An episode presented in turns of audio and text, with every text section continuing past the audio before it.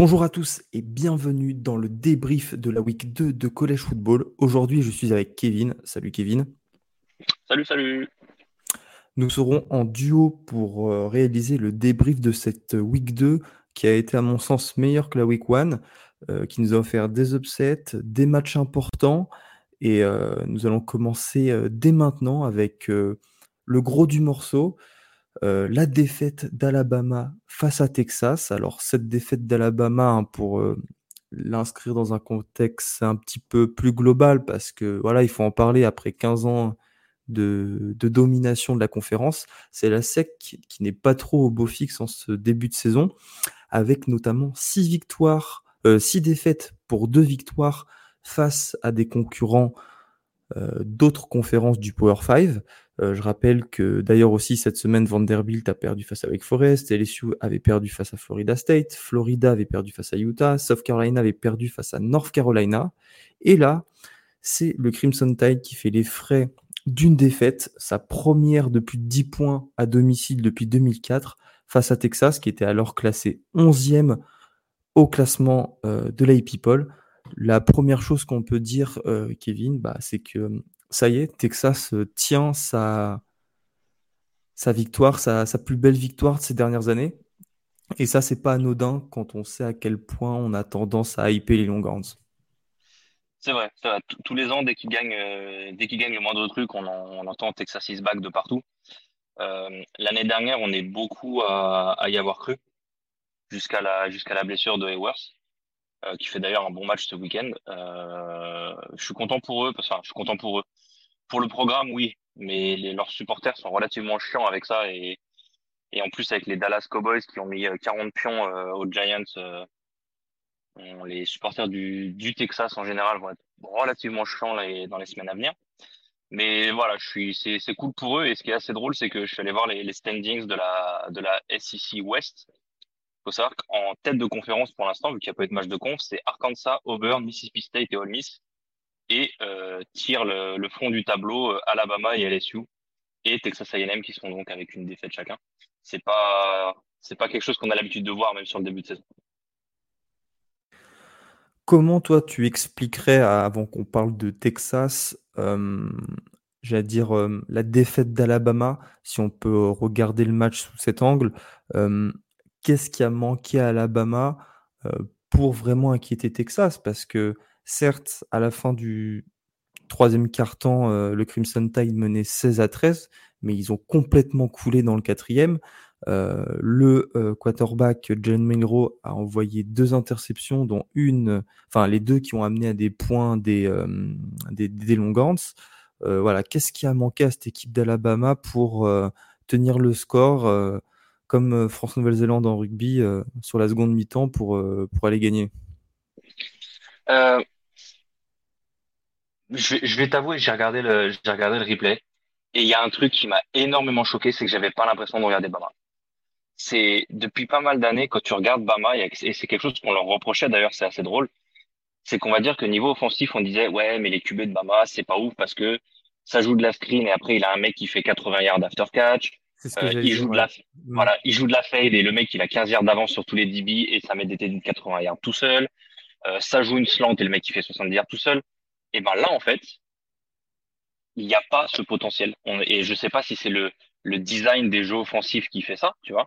Est-ce que avant ils avaient ce, ils avaient cette capacité à faire ça, et maintenant ils n'arrivent pas à se mettre dans des situations pareilles où euh, avec des QB qui pour moi étaient moyens à l'époque, enfin moyens. Il y a des mecs qui finissent Iceman ou Iceman finaliste, tu vois, donc on va pas non plus chier dans la chier dans la soupe à ce point-là, mais dans le sens où pour moi c'était pas des, des top QB à mon sens, mais le système de Mama en faisait des top QB et des Iceman contenders année après année. Tu vois, on va parler de d'un d'un Tua, d'un Mac Jones ou ainsi de suite, tu vois.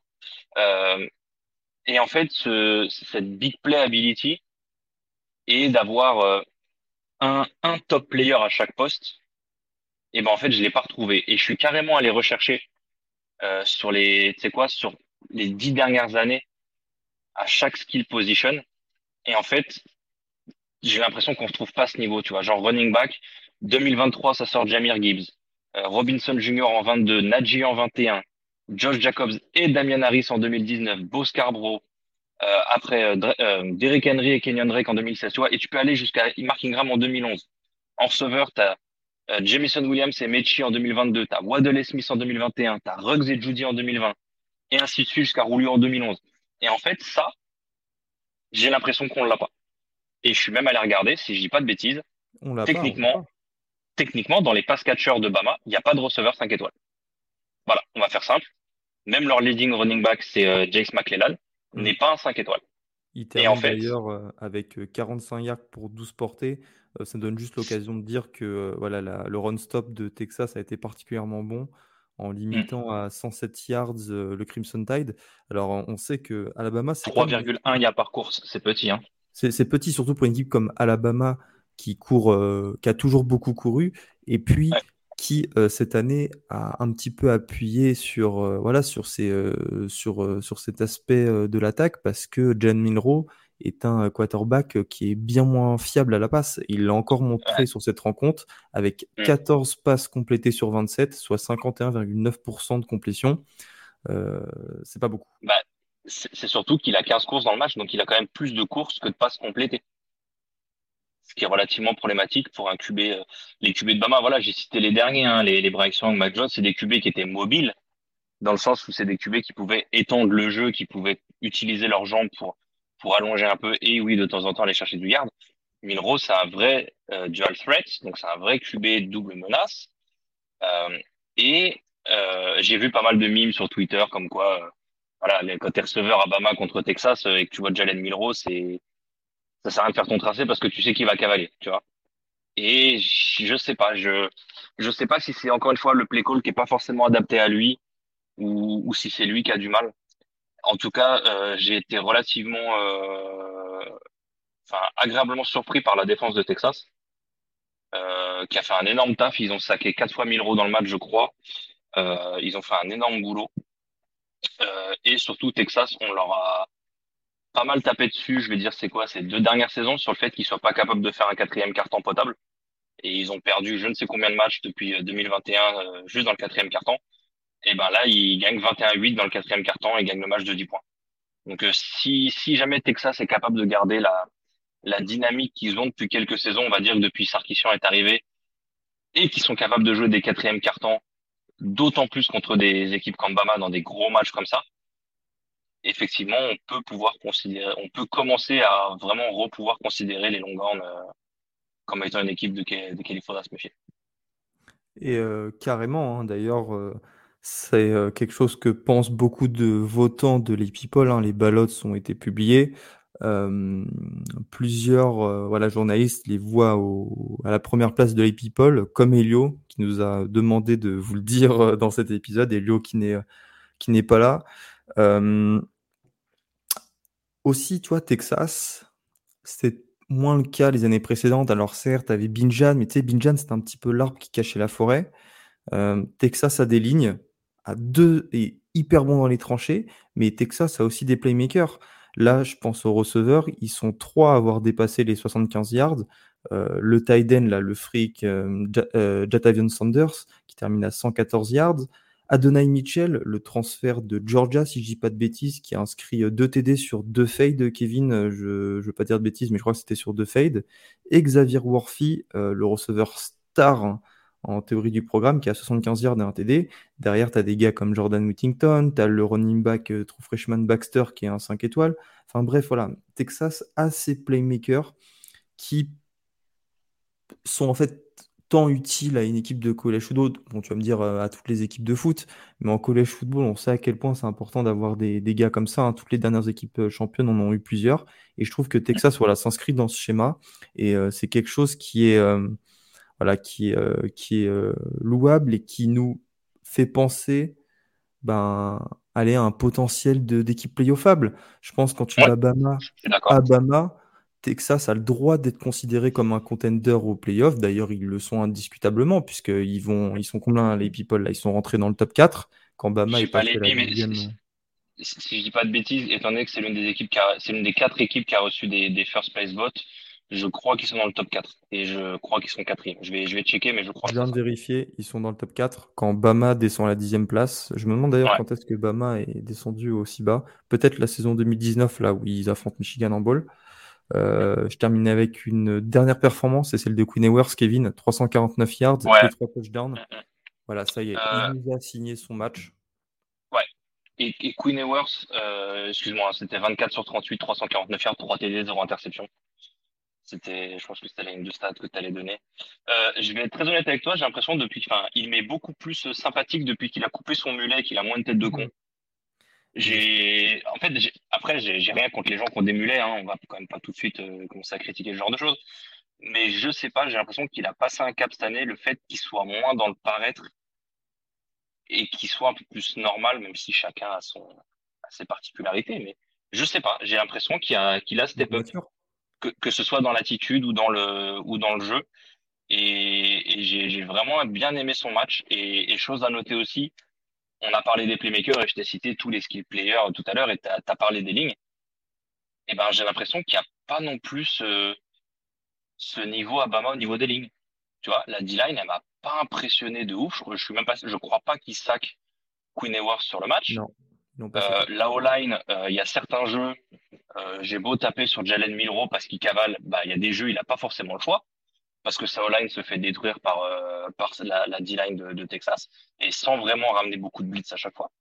Donc, euh, donc voilà, c'est, ça fait, allez quoi, deux ans qu'on en parle de Bama depuis leur dernier titre, si je pas de, bah, depuis la, l'émergence de Georgia en fait, que, que Bama est peut-être sur un step down. Je trouve que, je trouve que le manque de talent intrinsèque, on va dire purement, purement en recrutement, hein, si on regarde à- d'un pur point recrutement, la classe de, de Bama doit pas être si dégueulasse que ça, mais je sais pas, j'ai l'impression qu'il manque ce, le- ça reste, il- euh, ça reste le il- roster le plus talentueux du pays. Ouais, et ben je t'avoue que sur ce match, c'est pas flagrant. Voilà. pas Je, euh, visuellement, c'était clairement pas le, le, le roster le plus talentueux du, du pays. Bref, c'est la première défaite face à un adversaire euh, d'une autre conférence depuis 2007 pour Alabama. Tu te rappelles euh, de la dernière défaite, Kevin, c'était face à l'université de Louisiane à Monroe en 2007, hein, En euh, à 2007, ouais, il y a- domicile. Ça, ça fait partie des grands upsets de cette saison mythique euh, 2007. Et euh, c'est la défaite euh, qui arrivait le plus tôt dans une saison de Bama depuis 2003. Donc voilà, quand même à plein d'égards, euh, ce match est euh, historique, entre guillemets, quand on connaît la dynastie euh, des 15 dernières années d'Alabama. Et euh, on va passer à la seconde défaite de SEC, c'est celle de Texas A&M. Texas A&M qui a perdu face à Miami, au Miami de Mario Cristobal, sur le score de 48 à 33. Là aussi, euh, il y a des choses à dire. Je ne sais pas par quoi on peut commencer. Je ne sais pas si toi, tu as regardé le match, Kevin, ou si tu as des choses à dire. Euh, Alors j'ai beaucoup, euh, j'ai beaucoup vadrouillé sur mon week-end footballistique euh, et ça fait partie des matchs que j'avais euh, que j'avais pas envie de regarder. Je crois que vous en avez parlé pendant le, le One to Six et, et, et en l'entendant, j'étais un peu de cet avis. Je crois que c'est Ryan qui a dit euh, on est tellement déçu par ses équipes ces dernières années que bon en fait on le regarde pas. Si jamais en voyant le score ça donne quelque chose de potable, bah, peut-être qu'on ira regarder. c'est exactement Euh, ce qui s'est mais, passé. mais voilà, mais je t'avoue que en live, enfin en live à 10, le, je sais plus à quelle heure était le match, hein, mais sur le coup, c'est vraiment pas le match que j'avais envie de mettre. Bah, Après, vois, effectivement, moi, le, score nous a fait 21h30, mentir. à 21h30, j'ai préféré regarder Iowa, Iowa State. C'est te dire à quel point. c'est- euh, c'est- pour dire, c'est pour dire à quel point plus personne Mm. ne veut regarder ces équipes quand même. Mais on s'est trompé parce que le match a Ouais. été vraiment super. Euh, franchement, moi je suis arrivé en seconde mi-temps. Euh, j'ai vraiment pris mon pied. Il y a eu un touchdown sur retour euh, de punt de, je crois, de 98 yards. Euh, il y a Van Dyke, Tyler Van Dyke, qui a été excellent et qui est le premier quarterback de l'histoire de Miami à inscrire 5 touchdowns contre une équipe classée. Hein, euh, Texas A&M était 23e à l'AP Poll à la sortie de la Week 1 à 21 sur 30 à la passe et 5 touchdowns. Euh, il avait, euh, et ça c'est une chose qui change par rapport à l'an dernier, un duo de receveurs euh, vraiment talentueux et profond avec euh, Xavier Restrepo, Kobe Young et Jacoby George qui ont euh, en cumulé euh, 300 yards à la réception. Euh, tu rajoutes à ça une O-line qui enfin est à la hauteur euh, de, de- son talent. Euh, ça fait des, vraiment des belles belles choses.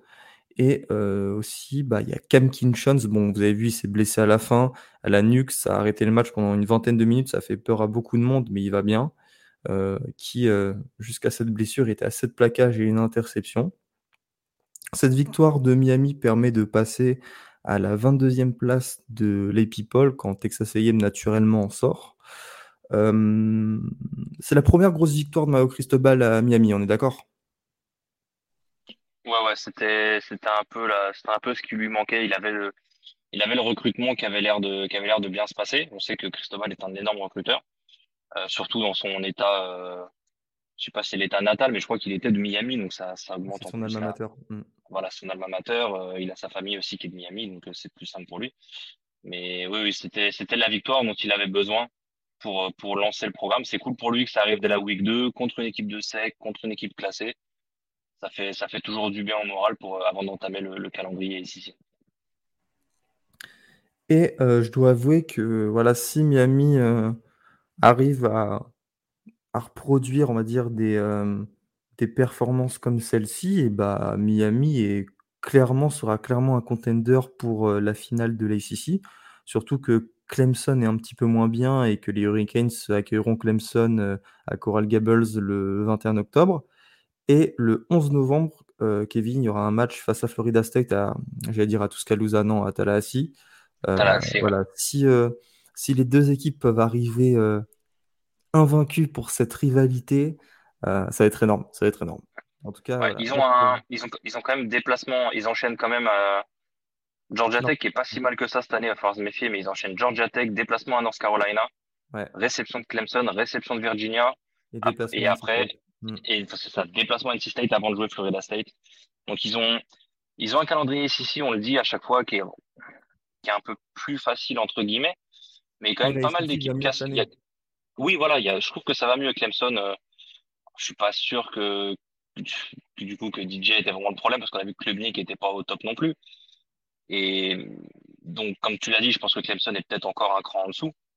Mais ouais, ça peut, ça peut, ça peut donner une fin de saison hyper intéressante. Il y a des, il y a des beaux matchs de partout et, et comme la part des conférences, hein, tout le monde s'entrejoue et, et c'est là où ça devient excitant. Mais ouais, c'est quoi? C'est le 11 novembre, donc dans pile deux mois. Ouais, c'est, un match qu'il va falloir croiser parce que ça risque, bah, ça risque de jouer le, destin de la SEC sur la saison 2023, je pense. Ouais. Et on va terminer sur ce match en continuant d'enfoncer les Aggies. 9 défaites en 12, euh, sur les 12 derniers matchs face à des équipes du Power 5. Une, euh, une victoire seulement sur les euh, oui pardon, une victoire seulement sur les 8 derniers matchs face à des équipes du Power 5 et 7 défaites d'affilée en déplacement. voilà, si Jimbo gagnait pas autant d'argent, il serait viré dans 99% des programmes de college football. Mais on va pas vous refaire le même discours, hein, c'est la même musique depuis deux ans. Vous devez en avoir marre de nous entendre parler de, son contrat. On a fini euh, de parler que je me retrouve dans mon plan de la SEC. On va passer dans une conférence qui nous est chère. Euh, toi en tant que membre et moi en tant qu'aficionado de, de, de, la PAC-12, c'est la PAC-12, voilà, je me spoil, qui elle euh, est sur une dynamique exceptionnelle. Jusqu'à la défaite hier soir d'Arizona à Mississippi State, la Pac-12 était à 18 victoires et 0 défaites, soit le meilleur départ, toute conférence confondue depuis 1978. 1978, c'est la date à laquelle euh, il y a eu le split entre euh, la FBS et euh, le FBS et la FCS. Voilà, si vous ne le saviez pas. 18-0. La Pac-12, grâce à cette Week 1, place 8 équipes dans le top 25. C'est un record de la conférence, donc 8 équipes. Bon, toi, je sais que ce que tu en penses, parce que l'an prochain n'existera plus. Et là, aujourd'hui, le 11 septembre, à l'heure à laquelle on fait ce, ce, podcast, euh, bah, bah ils sont à leur top, quoi. Ouais, c'est la conversation qui ressort beaucoup en ce moment avec les gens se demandent bah, comment une conférence qui est capable de mettre huit, euh, équipes dans le top 25 peut disparaître comme ça. Et voilà, on a, on a assez discuté des raisons, du pourquoi, du comment. Et, et après, il faut se dire qu'il y a autre chose que le football aussi. Outre les, outre tout ce qui est droit télé, trucs comme ça, il faut se dire que Stanford, par exemple, contrairement à, à, des Oregon State ou à Washington State, a réussi à retrouver une autre conf pour d'autres raisons que le football. dites-vous bien que voilà, il y a Stanford, c'est comme une powerhouse du sport universitaire américain. Euh, Stanford, ça gagne des, ça, voilà, ça, ça, gagne des titres de partout. Euh, Oregon State, c'est bon en baseball. Ça a gagné les World Series il n'y a pas si longtemps que ça. Euh, mais le reste, c'est pas ouf. Euh, Washington State, pareil. Euh, niveau académique, je suis pas sûr que ce soit très très haut. Niveau sportif, c'est pas ouf non plus dans la part des sports. Donc voilà, c'est pas aussi attractif, mais, ils ont le football. Pour, ce qui est drôle pour Stanford. On sait que c'est le football qui, qui montre la, la, le visage d'une fac, mais malheureusement, il n'y a pas que ça.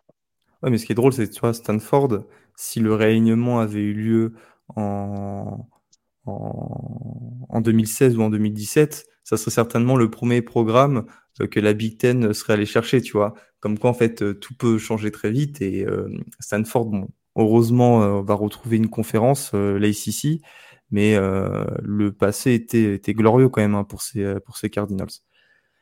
La Pac-12 est, en, est à 6 victoires et 3 défaites en match interconf. Parmi ces 6 victoires, Oregon, ton équipe qui s'est imposée face à Texas Tech dans un match qui, est, qui était pour moi aller le meilleur de la week 2 de college football. Euh, je trouve qu'il y a eu tout, des interceptions. Euh, je ne sais pas s'il y a eu des fumbles, mais bref, ça a été serré jusqu'à la fin. On a cru euh, que Texas Tech allait faire le drive de la victoire à la fin, le walk-off drive, jusqu'à ce que l'un de vos joueurs, dont j'ai oublié le nom, fasse un pick et entérine leurs espoirs, enterre leurs espoirs. C'était un scénario qui était. Bah d'ailleurs, pour ceux qui. Moi, j'en ai parlé avec Robin aussi un peu. Euh, si jamais vous n'avez pas regardé Oregon et contre Texas Tech, mais que vous avez vu le Oregon contre Washington State de l'année dernière, ben en fait, vous embêtez pas à regarder le match de cette année parce que c'est le scénario plus ou moins copie conforme de, du Oregon Wazoo de l'année dernière. Un match hyper serré, Oregon qui galère, qui est mené et, et qui met un pick six totalement salvateur à la fin. Euh, cette fois-ci, c'est Jeffrey Bassa euh, qui met l'interception. On y reviendra un peu à la fin parce que c'était une action un peu particulière.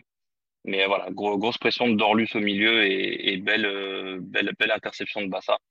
Euh, c'était un beau match. C'était un beau match, grosse ambiance face à l'équipe de Texas Tech qui avait perdu contre Wyoming en week one, qui était un peu en mode, euh, en mode bête blessée, qui commençait sa saison à domicile, donc c'était pas non plus hyper facile. Euh, mais voilà, c'est une bonne victoire à prendre, victoire à l'extérieur. Faut aussi le savoir le, gagner le genre de match.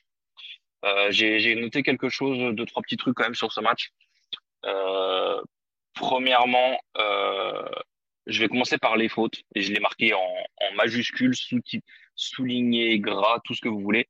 Euh, mais 14 flags pour 124 yards, c'est pas possible. Euh, 3 DPI, 4 full start, dont 3 pour le left tackle euh, Josh Connerly Jr. Tu me permets un deux... Ouais. Parce qu'on a oublié d'en parler pour Alabama. Alabama aussi a été très pénalisé. Hein. Ils ont 10 pénalités pour 100 yards. Voilà, je voulais juste en parler parce qu'on a oublié. Tu peux continuer, excuse-moi. Bah, c'est simple hein, à ce niveau-là. Euh, quand tu dépasses, je pense, les 7, 8 pénalités, ça devient compliqué. Donc Oregon a eu la chance de jouer Texas Tech et pas Texas, j'ai envie de te dire. Parce que voilà, quand tu arrives sur des matchs avec des. Bah, quand Oregon va jouer des, des Washington, des USC, jouer 4, euh, prendre 14 flags dans un match, c'est rédhibitoire. Euh, Dorlus qui prend encore une faute personnelle à son grand âge, ça m'a énervé de ouf. Euh, et c'est définitivement la définition de se tirer une balle dans le pied mais je trouve que c'est des trucs qui peuvent être corrigés, notamment les faux départs. Euh, et les DPI qui sont des... Il y en a une qui a pas mal tourné, c'est la faute du transfert d'Alabama, la numéro 5, la première DPI. En fait, ils paniquent tout simplement, ils tournent pas la tête, ils paniquent, ils déboîtent le receveur, mais genre deux secondes avant.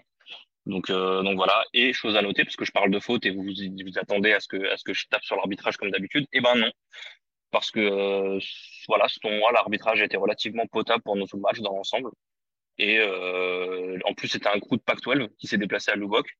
Donc, euh, donc voilà, pour une fois, j'ai vraiment l'habitude de leur chier dessus eux aussi, mais. C'était pas l'arbitre de Pays de Galles Fidji euh, pour ceux qui regardaient la Coupe du Monde dimanche soir.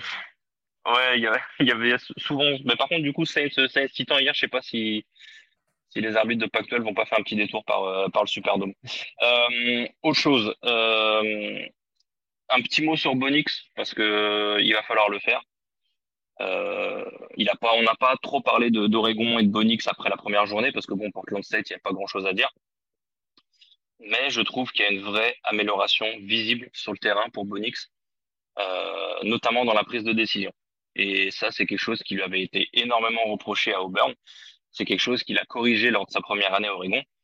Et euh, j'avais prévenu un peu avant que j'allais avoir la, la pire take de l'année 2023 et qu'il fallait être prêt à se mouiller la nuque avant ce que j'allais dire. Oula, ça fait eh ben, deux jours que je l'attends. Ah ouais, et ça concerne Bonix. Et toi, je te connais, il va falloir que je pose les limites de ce que je vais dire pour pas que ah. tu me tombes dessus. Pour l'instant, moi j'aime bien Bonix, hein, donc il est possible que, euh, que je sois d'accord. Et il y a un peu une, euh, comment dire, il y a une petite référence NFL. C'est pas que du college football. Et en fait, juste en regardant le match, et ce qui est assez drôle, c'est le moment du, auquel je me pose la, la question, c'est que moi qui suis fan des Saints, et donc qui a eu Jamie Winston en QB pendant deux ans, et on a vu à quel point Jamie Winston, même arrivé en NFL, était pas capable de, d'avoir des brain farts en fait. Il était pas capable d'enlever ses, ses, ses, sautes de concentration et de sortir des vraies dingueries à, à 27, 28 ans, 30 ans en, en NFL et de se prendre notamment des saisons à 30 interceptions. Et vraiment, regarde dans le match, je me dis, putain, Bonix, en fait, c'est devenu le joueur que Jamie Winston aurait aimé être. Et quand je dis aurait aimé être, c'est une fois arrivé en NFL, d'accord? J'ai jamais dit que Bonix était un meilleur QB college football que Winston. Je ne dis pas que Bonix aura une carrière NFL parce qu'on sait à quel point tout dépend de l'endroit où on est drafté, du coaching staff, ainsi de suite. Je dis juste que l'amélioration qu'on a vue chez Bonix depuis un an et demi à Oregon, c'est une amélioration qu'on a malheureusement jamais vue chez Jamie Winston, quel que soit le niveau auquel il joué. D'accord?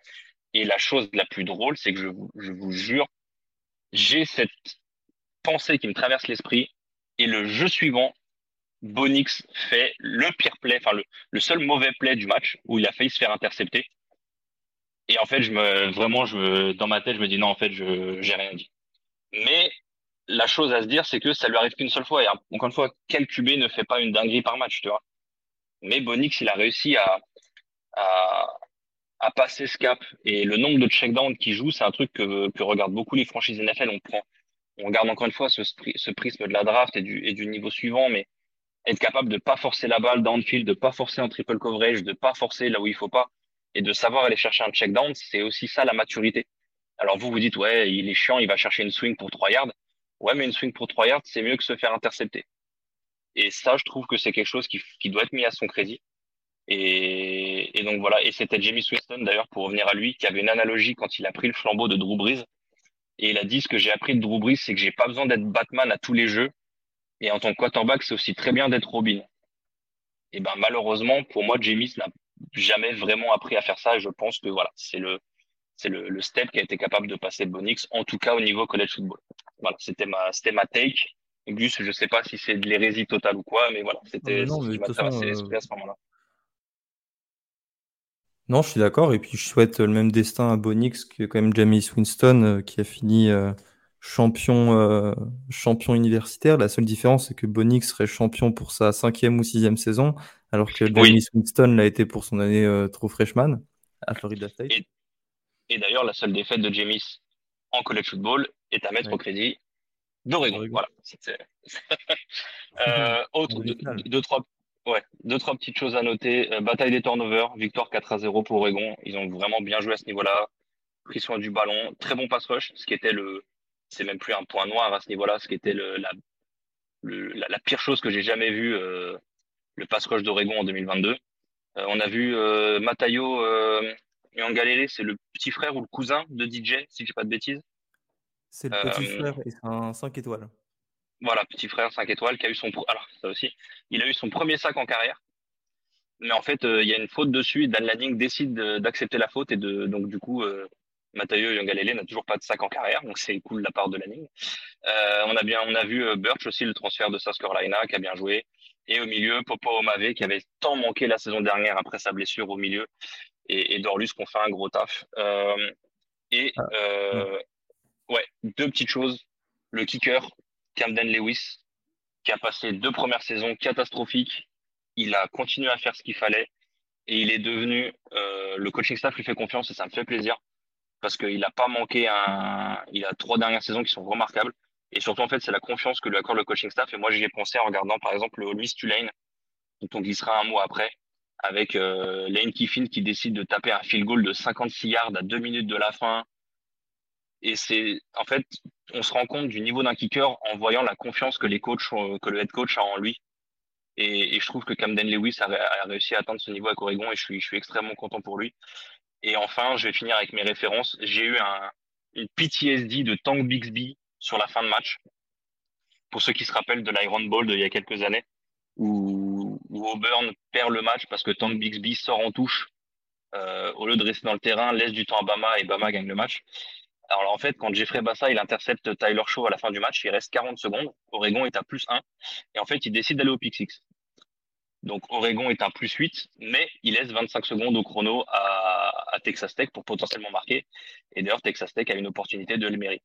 Et Dan Lanning, il a dit hein, à la fin du match, hein, quand il est passé en, conférence de presse, euh, il a dit dans ma tête, j'ai vraiment dit euh, get down, get down, get down. Et euh, après, c'est compliqué à un joueur de dire quand tu as, tout le terrain qui est ouvert de pas aller au pick 6, mais il faut dire aussi que c'était la fin du match. que, ouais, parce que, parce que tu dis à 25 secondes, c'est fini, mais non le manque de lucidité aussi, tu vois, je oui.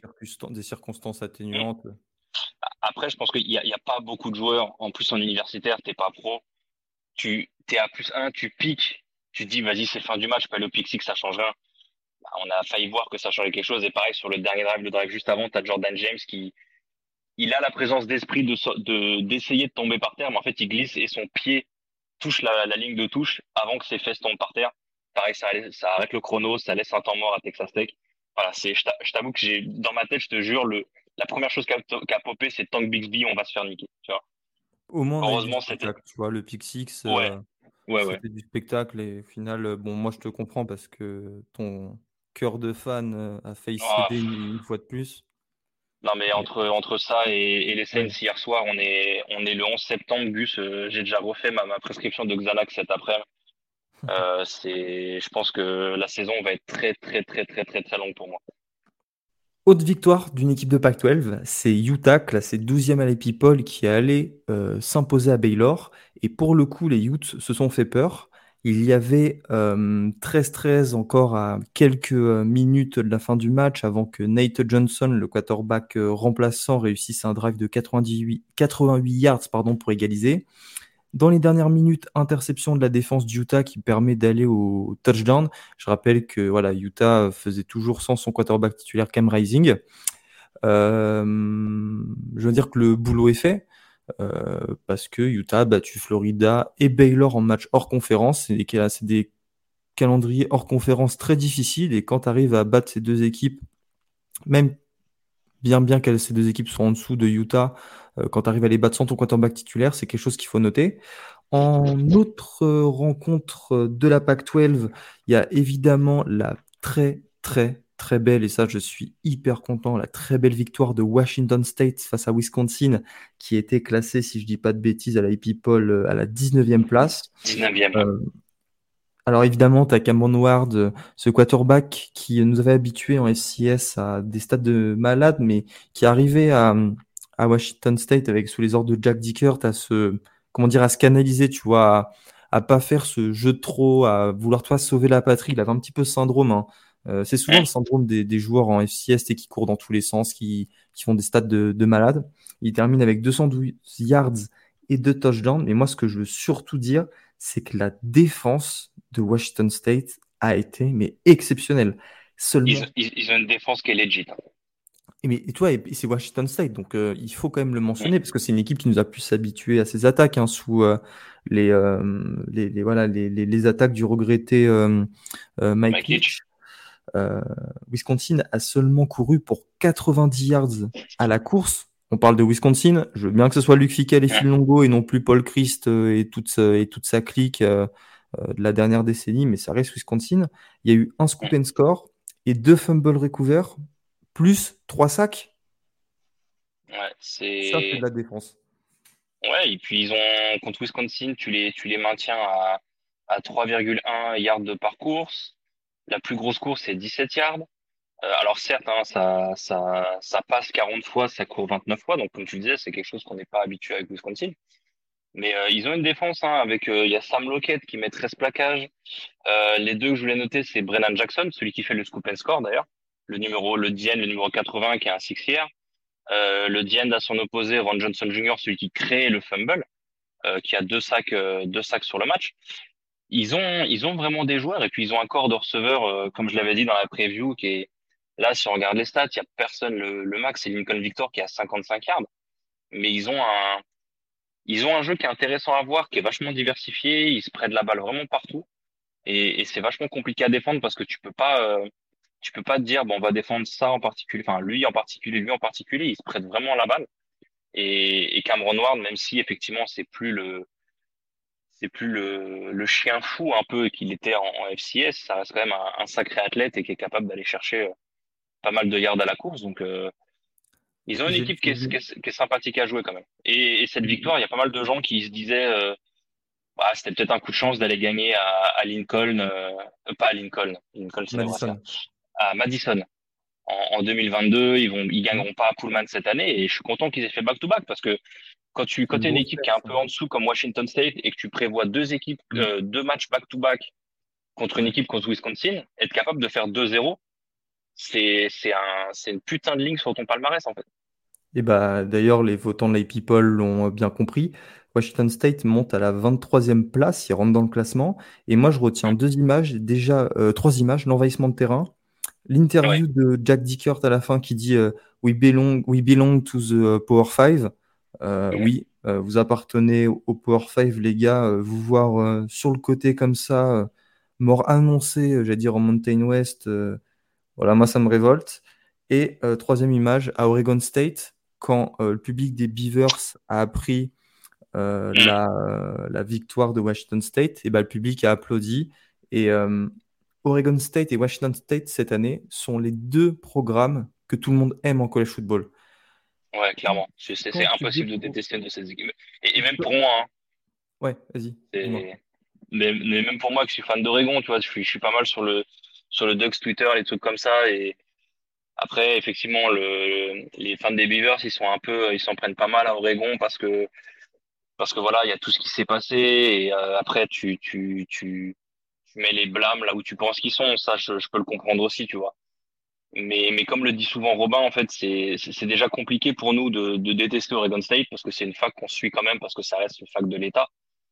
Là, je, enfin, s'il y a des fans de college football qui n'aiment pas une de ces deux équipes, pour des raisons legit, hein, euh, j'aimerais bien savoir pourquoi. Tu vois, pour moi, à part les fans de Washington qui n'aiment pas Washington State, tu vois, par exemple, J'aimerais bien qu'on m'explique comment tu peux ne pas supporter, ne pas, ne, pas euh, cheer pour eux en fait cette saison.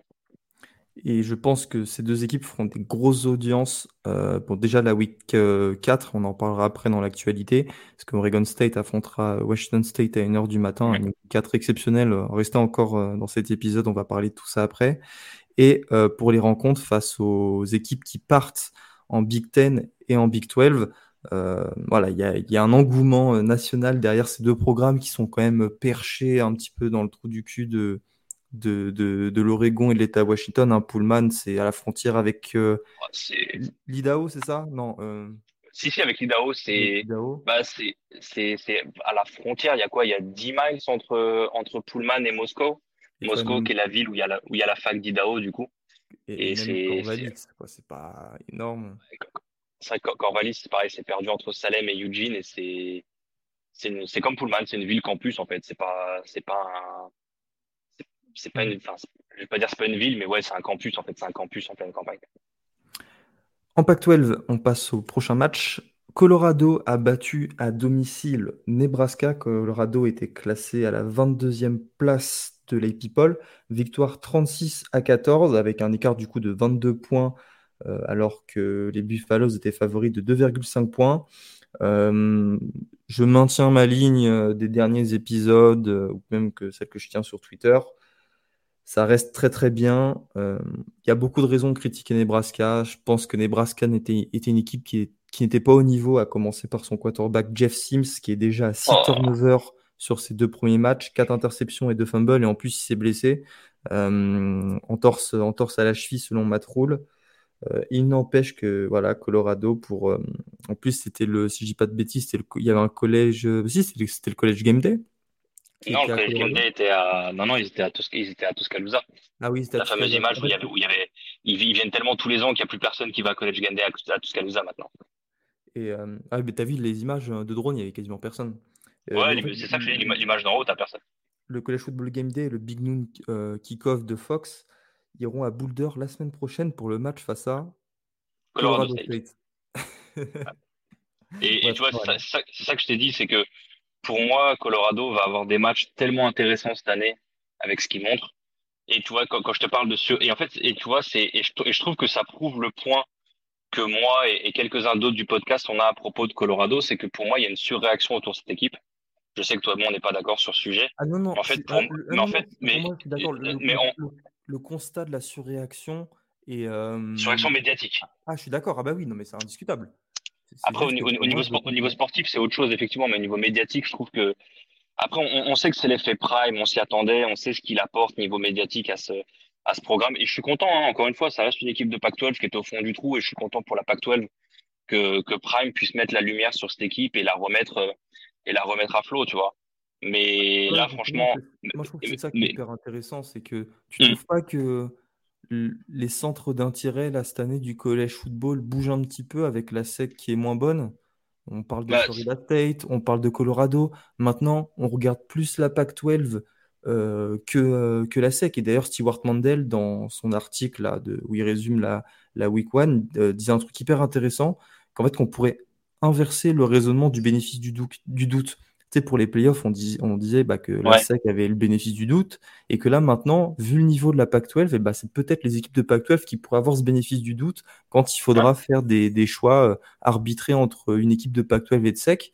Et voilà, je trouve que Colorado représente bien, bien ça, même s'ils n'iront pas en playoff, selon moi. Enfin, euh, j'en suis quasiment sûr. non, non, non. C'est c'est quand même ouf de dire ça en week 2. Mais voilà, il y a, ça a changé, en fait, les, les, les pôles, les endroits où on regarde, et moi, je trouve ça hyper cool, quoi. Bah, je, je suis d'accord avec toi. Bah, tu vois, c'est un peu ce que je disais avec Bama en, en ouverture, comme on a ouvert avec eux. Et je suis content qu'il y ait un peu ce shift euh, dans le college football. Alors, c'est vraiment dommage que ça arrive à la Pac-12 maintenant. Encore une fois, c'est ça, c'est plus ou moins ça rejoint ce qu'on disait tout à l'heure. Mais je suis content que ça arrive. Et après, concernant les audiences, je me demande si c'est pas aussi un peu des les supporters des équipes de Big Ten et de Big 12 qui se disent on va regarder ce que ça donne parce qu'il y a pas mal d'équipes tu te rends compte euh, quand tu quand tu après encore une fois je me dis euh, Twitter c'est pas la vraie vie quoi mais quand tu quand tu vois certains trucs sur Twitter où tu te rends, tu te rends compte que il y a beaucoup de gens on va dire dans le Midwest et sur la côte ouest sur la côte est pardon qui ne connaissent vraiment pas le college football de la côte ouest. Genre euh, USC UCLA euh, les mecs sont pas capables de enfin bon Caleb Williams c'est un mauvais exemple mais UCLA personne n'est capable de dire quel est le starting QB de, de UCLA euh, dans l'est tu vois. Il y a des gars tu leur demandes ouais bah, c'est UCLA on s'en fout tu vois les matchs ils sont à ils sont tard dans la nuit pour eux et je me demande si là il n'y a pas des gens qui regardent la Pac-12 pour se dire, écoute, on va récupérer UCLA, USC, Oregon, Washington. On va commencer à les regarder pour savoir ce qu'on va se taper à partir de, à partir de 2024-2025, tu vois. Mais après, c'est cool, c'est cool. Ça fait, ça fait c'est de la thune qui rentre aussi. hein. Euh, maintenant, Ouais. sur le côté sportif, Colorado. Euh, tu l'as dit, tu as parlé de Jeff Sims. Pour moi, le match se résume à Jeff Sims. D'accord? On va être très honnête. Euh, la défense de Nebraska a fait un putain de match. On en parlait pendant le match avec, euh, avec Ryan. Et on a eu un vrai coup de cœur pour cette défense. Mais en fait, tu peux pas demander à la défense de tenir comme ça tout un match. Et franchement, il fait quoi? Il fait quatre fumbles, dont trois sur des snaps. Euh, l'interception qu'il a, elle est pas belle aussi. Euh, je crois que quand Colorado fait le trou, c'est parce qu'il donne la balle euh, back-to-back dans les, dans les 25-30 yards et Colorado. Je crois que le premier TD qui marque, c'est le premier jeu après un turnover ou un truc comme ça. C'est ça. Euh, donc, euh, au bout d'un moment, tu peux pas. Après, ouais, si tu regardes la deuxième mi-temps, tu te dis, ah, Nebraska, ils se sont fait rouler dessus. Ouais, mais au bout d'un moment, en fait, ta défense, euh, j'ai pas la stat, euh, la team stat sous les yeux pour savoir combien de temps euh, la défense est restée sur le terrain, mais c'est, en fait, c'est vraiment démoralisant pour une défense. Même moi qui suis un mec de l'attaque, hein, et pourtant, tu regardes le temps de possession, il est, il joue à, à 19 secondes près. Pour Colorado, tu dis, ouais, ils, ils ont passé autant de temps sur le terrain, mais non. En fait, la défense, à chaque fois qu'ils qu'ils rentraient sur le terrain, ils étaient, je vais pas dire qu'ils étaient dans leur camp à chaque fois, mais presque. Donc, c'est hyper compliqué à gérer. Euh, et après, Colorado, ben, c'est l'un des points que je peux pas leur enlever parce que je leur ai tapé dessus après la victoire contre TCU en disant que c'était pas, que TCU avait une défense qui puait la merde. Là, euh, je dis que Nebraska a une attaque qui pue la merde, mais en fait, quelque chose qu'on peut pas leur enlever, c'est qu'ils savent en profiter, en fait. Ils sont coachés, ils ont des playmakers, ils savent les utiliser, ils, Mm. ils en profitent. Voilà, t'as Shredder Sanders qui finit à presque 400 yards. Il est à, il a, je crois qu'il a dépassé les 900, les 900 yards en deux matchs. C'est la première fois qu'un QB de Colorado le fait euh, dans l'histoire du programme. Euh, Et il y a eu des beaux oui, quarterbacks à Colorado. oui, et mo- moi, ça m'a étonné, tu vois, de, de voir que c'était le premier à faire ça. Après, on a beaucoup parlé de, de Hunter, euh, Hunter et je sais plus qui en, comme receveur en, première journée. là, tu as euh, Weaver qui fait 10 catches, 170 yards. Et un touchdown. Donc, euh, et un touchdown. Donc, donc ouais, il y a, y a, des playmakers et ça, on peut pas leur enlever, tu vois. Ça, c'est quelque chose qu'on peut pas leur enlever. Ils sont opportunistes, ils sont bien coachés parce que mine de rien, il n'y a pas, il a pas tant de moments où ils ont l'air d'être dépassés que ça. Ça, on, est unanime, hein. on est unanime sur ça depuis, depuis, depuis six mois, c'est qu'il s'est constitué un super staff et Sean Lewis, le cordeau offensif qui était le head coach mm. de Penn State, est un, a fait un boulot remarquable. Ça, et, restez, restez connectés parce qu'il y a des chances qu'il y ait une palette qui arrive sur l'attaque de Colorado dans pas longtemps. Donc voilà. après, ils ont, j'ai peut-être un, un, petit doute sur leur run game. Encore une fois, je pense que TCU et Nebraska sont pas deux bons exemples vu la différence de, de run defense des deux équipes. Parce que TCU, tu te dis, bah, ils ont fait tout ce qu'ils ont fait contre TCU parce qu'il n'y avait vraiment rien à TCU. Et tu dis que Nebraska a une très bonne run defense. Donc bon, c'est, difficile à juger. Euh, ce sera compliqué aussi de se faire une idée en week 3 parce que, bah, ils jouent Colorado State. Et ce sera très clairement pas un, pas un match-up intéressant euh, pour pouvoir juger quoi que ce soit. Mais dis-moi. voilà, dans... Euh, mais dis-moi qui. Eh bah, il, joue, il, joue ceux, il joue ceux qui ont, forcé la seule défaite de Jamie Winston en college football, Oregon. Ils hmm. commencent par un vrai test. Oregon, ils ont, une, ils ont une bonne défense. Ils l'ont encore montré ce week-end. Ils ont une attaque qui est hyper potente, qui peut, qui peut jouer au sol et par les airs. Donc, euh, ça va être, euh, ça va être le, premier vrai test pour eux. Hein. C'est après, encore une fois, s'ils battent Oregon, bah, je fermerai ma gueule et mais à coup pas et vas-y, t'es legit, tu vois. Mais je trouve que, comme je le dis souvent, tu, tu, peux, tu, peux, pas juger sur une saison, tu peux pas juger sur un match. Donc, euh... ce que je veux dire, c'est que leur début de, enfin, leur début de saison est déjà exceptionnel à, à 2-0. Euh, ça serait très, quand même très malvenu de dire que tu vois Colorado est une équipe euh, moyenne parce qu'elle n'a pas battu Oregon, qui est l'une des meilleures équipes. Non, non, non, ah, non, non, non, non, non, non, j'ai pas dit ça non plus. Hein. Oui. À moins que, à, moins qu'Oregon leur mette 60 à 10. Et là, euh, je ferai un, victory lap des, hmm. plus, des plus mémorables. Mais je pense vraiment pas qu'on leur mette une telle piquette que ça. Mais non, non, je, encore une fois, je, on a, on a pas mal eu cette conversation depuis, depuis deux, trois semaines. Je suis critique de Colorado, encore une fois, pour la surréaction qu'il y a autour et, et je veux pas qu'on s'enflamme parce qu'ils ont beaucoup de circonstances euh, qui les aident sur les deux premiers matchs qu'ils ont eu et qui fait que c'est difficile de juger. Donc voilà, j'attends un vrai test. Comme beaucoup de choses, je dis à chaque fois, j'attends un vrai test. Tu vois, Oregon, Oregon, j'ai rien dit après Portland State parce que ouais, euh, bah, t'as mis 81 points, c'est cool, quoi, mais tu joues Portland State, donc qu'est-ce que je te dis? Après, le seul truc que tu peux dire, c'est ouais, euh, mm. et tu, tu, peux dire que ouais, ta, ta team 2 et ta team 3, ils ont mis 30 points alors que t'en as, c'est qui que j'ai regardé ce week-end euh, qui a fait, c'est USC par exemple, tu vois. USC, ils ont sorti la team 1 contre Stanford. Il a fallu attendre les deux dernières minutes pour qu'ils marquent. Le, la deuxième mi-temps de USC est putride quand ils ont fait rentrer les backups, tu vois. Je, je vais peut-être pas mettre Stanford et, Portland State au même niveau, même si quand tu vois jouer Stanford, tu te poses des questions. Mais voilà, c'est c'est le seul truc que tu peux tirer d'un match d'Oregon Portland State. Là, Colorado, euh, on va falloir attendre le 23 septembre contre Oregon. Et, c'est à UG. Et ma devinette, à ton avis, Travis Hunter a joué combien de snaps? Et après, on passe à la suite. Euh, je crois qu'il en a fait plus que le premier match. Si je ne dis pas de bêtises, il était à 126 ou 129. À 126, bien joué. Il était, là, il a joué 126 sur le deuxième, deuxième match? 126 snaps. Ouais, et je sais que tu poses la question à Guigui à chaque fois, et puisque Guigui l'a fait plus ou moins. Euh, moi, j'attends de voir une équipe qui le challenge vraiment, comme je l'avais dit sur le premier One to Six. J'attends de voir une équipe qui va courir sur lui, genre surtout Oregon avec les, ils ont des, des tight end bloqueurs, ils ont des fullbacks. Euh, je pense au, petit frère Herbert. Ils ont des, des running backs qui tapent, qui font mal. J'ai envie de voir une équipe qui le challenge des deux côtés du ballon et qui et qui soit en mode tu veux jouer 126 snaps par match, et eh ben tu vas payer de jouer 126 snaps par match. Après encore une fois, comme je dis, hein, s'il est capable de le faire, chapeau bas, mais à coup pas et vas-y prends ton Iceman. Non, je déconne, peut-être pas trop vite non plus. Mais voilà, je, encore une fois, je, suis, je, je, tape beaucoup sur les gens, mais je sais aussi reconnaître mes torts si, si les gens me le prouvent sur le terrain. Et pour l'instant, malheureusement, euh, Colorado, passe... on va dire qu'ils l'ont fait à moitié. Colorado passe à la 18e place de People. On termine avec la PAC 12, on va aller rapidement, comme ça on peut passer à la suite. Euh, Arizona qui perd face à Mississippi State en prolongation. Euh, dommage, hein, ils ont rattrapé leur retard, si tu as un mot à dire euh, très rapidement. Ouais, euh, première chose, je sais pas comment on fait pour être fan de Mississippi State. Euh, se taper huit matchs à domicile avec les cloches de des pâturages alpins. je sais pas. Je, vraiment, vraiment, j'ai dû couper le son à partir de 30 secondes de résumé du match. parce que c'est insupportable.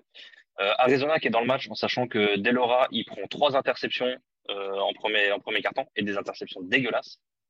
Euh, donc voilà, encore une fois, la Pac-12, même le, même le fond du trou de la Pac-12 est capable de faire quelque chose et je suis content, même si c'est contre Mississippi State.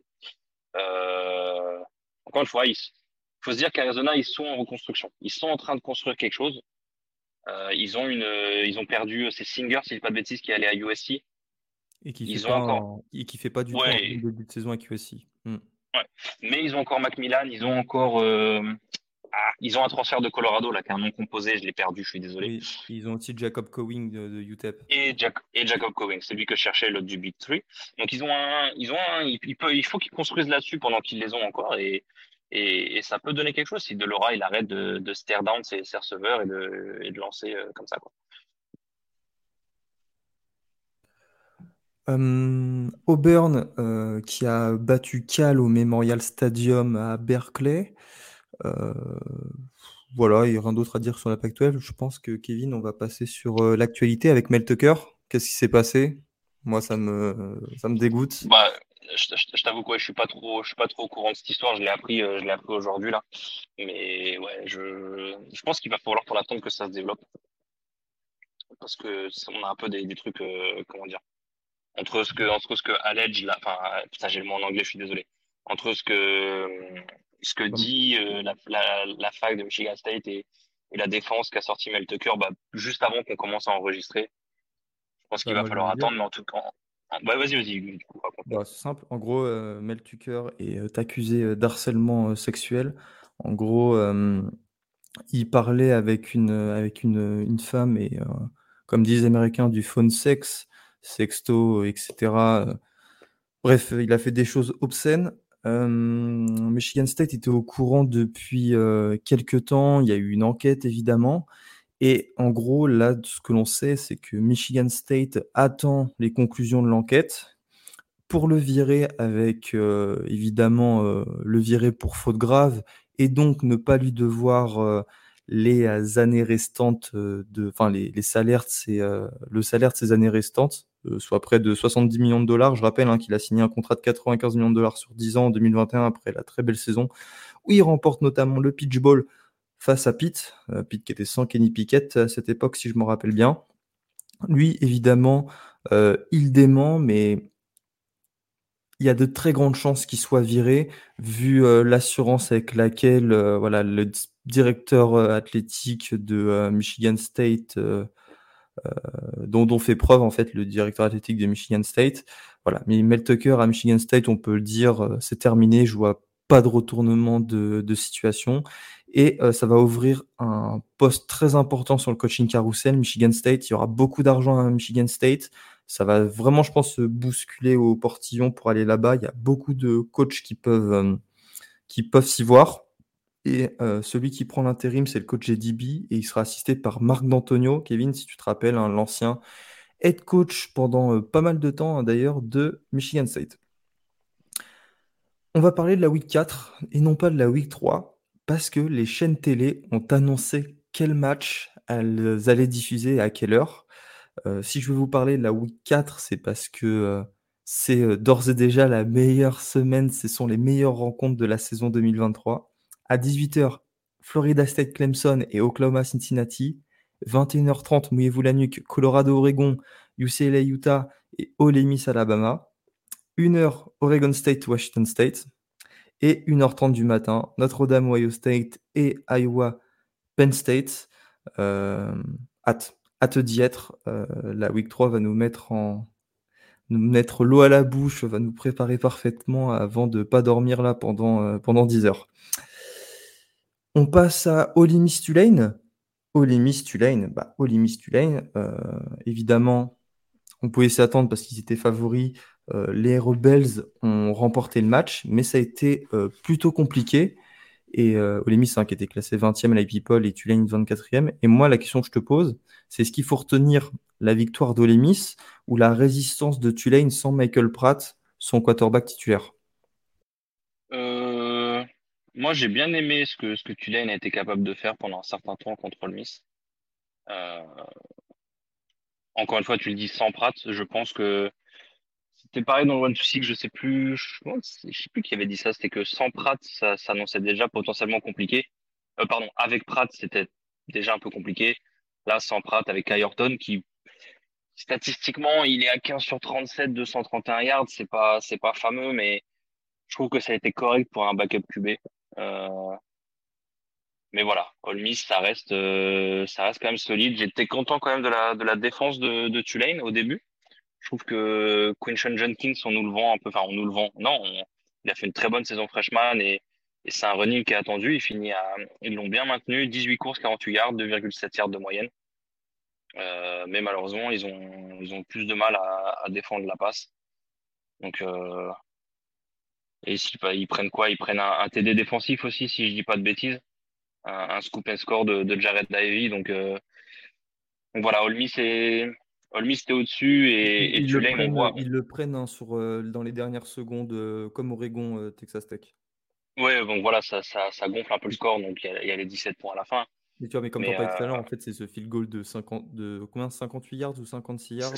56 yards à 1,59 de la fin. Moi, je t'avoue que le, le, le, porta- ouais, le, le portage de baloche de Lane Kiffin, parce que du coup, si tu le manques, tu rends la balle à Tulane en sachant qu'à ce moment-là, il y a pas, il y a une possession d'écart, hein, si je dis pas de bêtises. Euh, ouais, parce qu'ils mettent du coup 10 points. Ils menaient de 7 points, c'est ça. Ils menaient de 7 points et, et, et tu rends la balle à Tulane avec euh, plus d'une 50. Ils avaient encore un temps mort, un ou deux temps morts à ce moment-là et à peine plus de 50 yards à remonter. Donc, euh, donc voilà, c'était, on sait que Lane Kiffin fonctionne beaucoup avec les analytics et visiblement les, les analytics avaient, avaient, avaient vu juste sur ce, sur ce coup-là. On va passer au prochain match de cette euh, Week 2 avec euh, une rubrique particulière euh, parce que la météo aux États-Unis, notamment en Virginie, dans les Carolines, a joué, euh, joué avec nos nerfs. Ce sont les matchs interrompus par la pluie. Alors, on va commencer par le NC State Notre-Dame. Victoire de Notre-Dame 45 à 24 face au Wolfpack. Euh, un déplacement qui rappelait de très mauvais souvenirs aux fans de Notre-Dame parce que la rencontre en 2016 s'était jouée dans une piscine, littéralement. Brian Kelly avait fait envoyer à Deshaun Kaiser une vingtaine de places, euh, une, plus de 25 passes alors que c'était un ouragan. Après, il avait chié sur son euh, centre en disant que c'était de sa faute euh, si les snaps étaient mauvais alors que le vent était à je sais pas combien de kilomètres heure. Euh, c'est un très mauvais souvenir pour les fans de Notre-Dame. Et là, pour le coup, on s'en est très bien sorti puisque voilà, on menait 45 à 17 euh, à la toute fin. hein, le dernier touchdown de NC State euh, est dans le garbage time. Euh, Notre-Dame avait sorti deux blowouts en week 1 et en week 2 face à euh, Navy et Tennessee State. On attendait un premier test. Et voilà, ce premier test euh, face au Wolfpack a été concluant. Sam Hartman, 15 sur 24, 4 touchdowns et 0 interception. Audric estimé 134 yards euh, en 14 courses pour 2 touchdowns. L'indéfense a intercepté 3 fois Brennan Armstrong qui termine à 22 sur 47, 2 TD, 3 interceptions logiquement. Euh, ça fait partie des très belles victoires de, cette semaine de college football à l'extérieur. Et voilà, Notre-Dame continue de bien se préparer en attendant, euh, bon, la semaine prochaine c'est face à Central Michigan, mais en attendant le match de la week 4 face à Ohio State à 1h30. Euh, voilà, ça se prépare doucement mais tranquillement.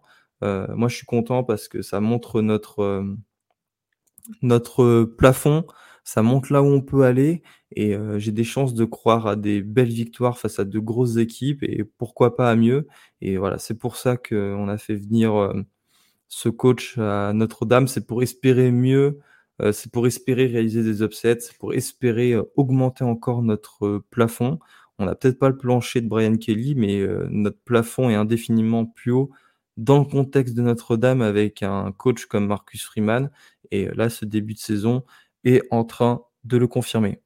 Purdue Virginia Tech, on va pas parler du match, mais c'était, et je me dirais même de l'histoire, la première rencontre de college football qui a vu s'opposer deux Français. Euh, je vous avoue que j'ai pas vérifié, mais dans mes souvenirs, c'est le genre de truc dont je me rappellerai. Je n'ai pas de souvenir que deux Français soient affrontés euh, euh, sur un terrain universitaire.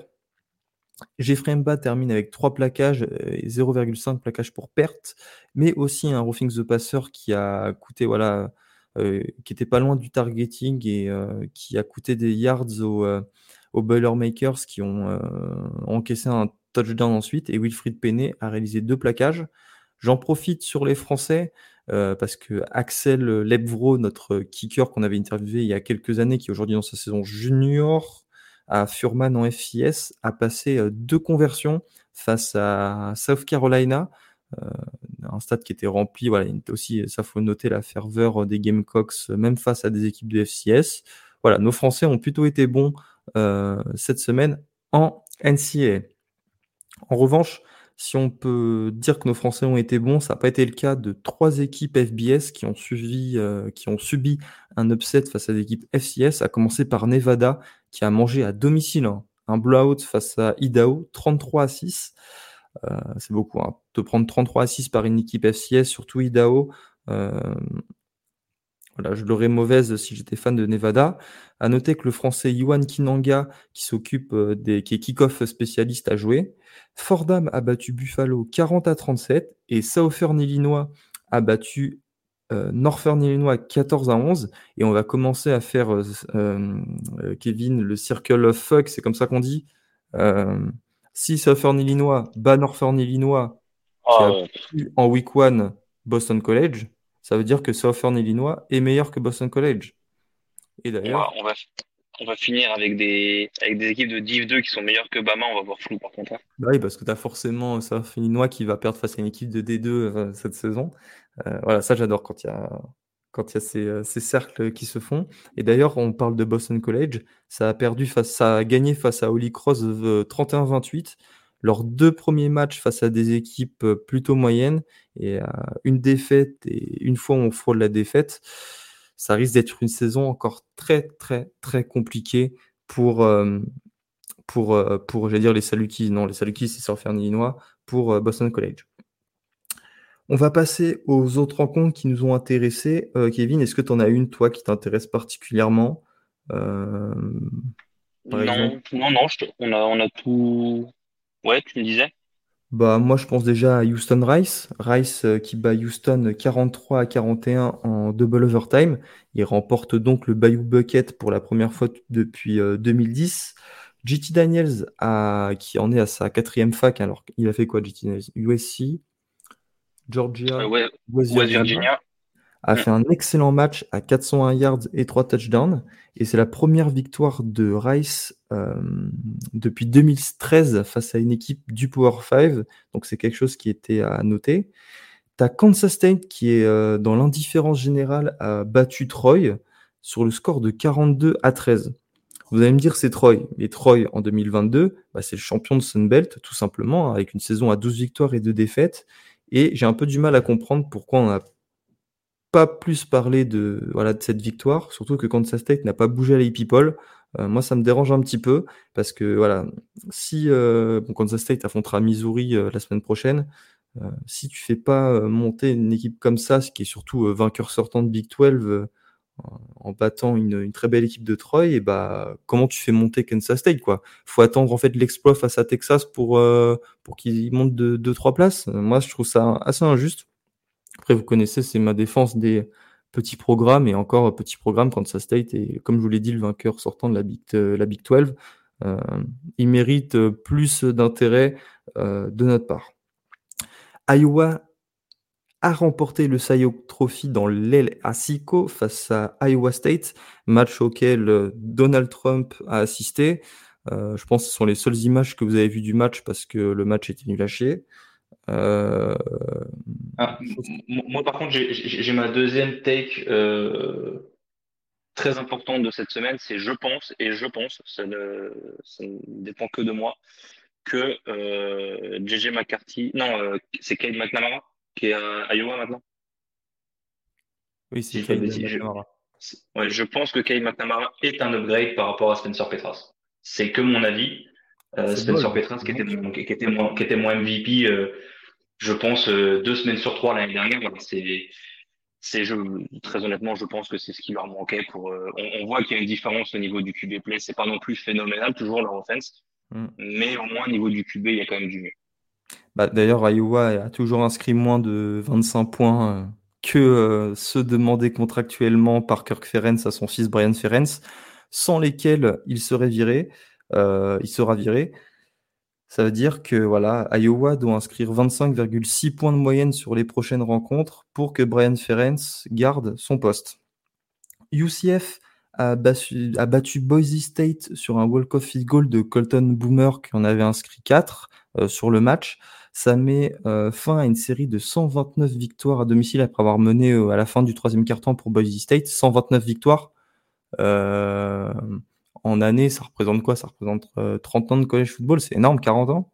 Et Boise State est à 0 victoire et 2 défaites. D'ailleurs, comme Texas Tech face à Oregon, hein, c'était la première fois que Texas Tech commençait la saison en 0-2 depuis 1990. Et là, c'est la première fois depuis 2005 que Boise State est en 0-2. Après, il faut le relativiser évidemment parce que le premier match était face à Washington, à Seattle, et le deuxième face à UCF, qui semble être une bonne équipe cette année. En revanche, blessure de John Rhys Plumley qui sera absent quelques matchs selon Gus Malzahn. On va voir comment ça se passe pour les Golden Knights parce que euh, euh, voilà, ça pourrait euh, poser quelques problèmes, surtout que le calendrier de Big 12 commence dès la semaine prochaine pour UCF. Dernier match avant de passer au MVP, Kevin. North Carolina, Appalachian State. Un match super, en fait, comme celui de l'an dernier. Je sais pas si tu t'en rappelles encore une fois, euh, qui s'était terminé à 63-61. Là, c'est euh, North Carolina qui, la, qui remporte la rencontre. North Carolina qui était classé 17e à l'IP People. Il remporte le match 40 à 34. le truc sur ce match qui a été impressionnant, enfin, qui, qui a posé problème, on va dire, c'est que euh, je crois que c'était bien North Carolina a eu deux field goals à la fin. le premier n'est euh, euh, deux, deux field goals pour remporter la partie. Le premier n'est pas passé, mais le kicker des, des Tar avait dû recommencer parce que forcément le coach de Appalachian State a appelé un temps mort. Voilà, comme ça se fait, comme ça se fait tout le temps. Et il a aussi raté le deuxième, ce qui a envoyé le match en prolongation. En prolongation, c'est Omarion Hampton, le running back, qui a délivré euh, voilà, les, euh, les, euh, les, avant que Drake May marque aussi un, touchdown à la course de 13 yards pour porter le score à 40, 34. Drake May qui n'a pas lancé de touchdown, qui euh, fait un début de saison très compliqué sur le plan statistique, ce qui n'est pas le cas de Marion Hampton. Marion Hampton, 234 yards et 3 touchdowns en 26 portées. Euh, ça me donne l'occasion de parler nos MVP de la semaine. Et tiens, pour moi, mon MVP, c'est Omarion Hampton. Je répète les statistiques 26 portées, 234 yards et 3 touchdowns. Kevin, quel est toi ton, euh, ton MVP alors, je vais être très honnête avec toi, Gus, tu me fais chier parce que j'avais choisi Omarion Hampton. Ah merde. non, non, t'inquiète pas. On va dire que statistiquement, c'est, c'est quand même dur de, dur de passer à côté de sa performance. Euh, après, ouais, j'allais dire Michael Penix, mais on va peut-être pas pousser le bouchon un peu plus loin que ça. Euh, Tyler Van Dyke? Ouais, Tyler Van Dyke. Euh... 364 oui, yards. Ouais, si, tiens, du coup, ouais, Van Dyke. Pareil, ça aussi, euh, jamais été un grand fan de Van Dyke, encore moins de Miami. Mais voilà, bah, victoire contre Tamu. Il a un pourcentage qui est pas mal. Il finit à 21 sur 30, 374, 374 yards, 5 TD, surtout les 0 interceptions. Euh, il, a il a le meilleur QB rating. Euh, il, y a, il y a quoi? Il y a que Spencer Rattler qui a un meilleur QB rating que lui, parce qu'il finit quand même à 25 sur 27. Mais, euh, mais bon, Rattler a joué Fura, Furman, donc c'est c'est compliqué de, juger de la même manière. Donc, ouais, je vais dire, je vais dire Tyler Van Dyke. Et en défense, euh, s'il faut en choisir un, allez, moi, je choisis la défense de, euh, de Washington State. Tu es d'accord avec moi? Et on termine là-dessus? Ouais, ça peut. Oui, je t'avoue que j'ai pas, j'ai pas trop de, joueurs individuels. Donc, euh, ouais, on va dire ça comme ça. Ça me, ça me convient. Et ben voilà, merci à tous de nous avoir suivis pour le débrief de la Week 2 de College Football. On se donne rendez-vous samedi pour le 1-2-6. Et évidemment, mardi prochain pour euh, le résumé de la week 3 de Collège Football. Merci Kevin d'avoir été avec moi et merci à tous d'avoir écouté. À la semaine prochaine. Ciao, ciao.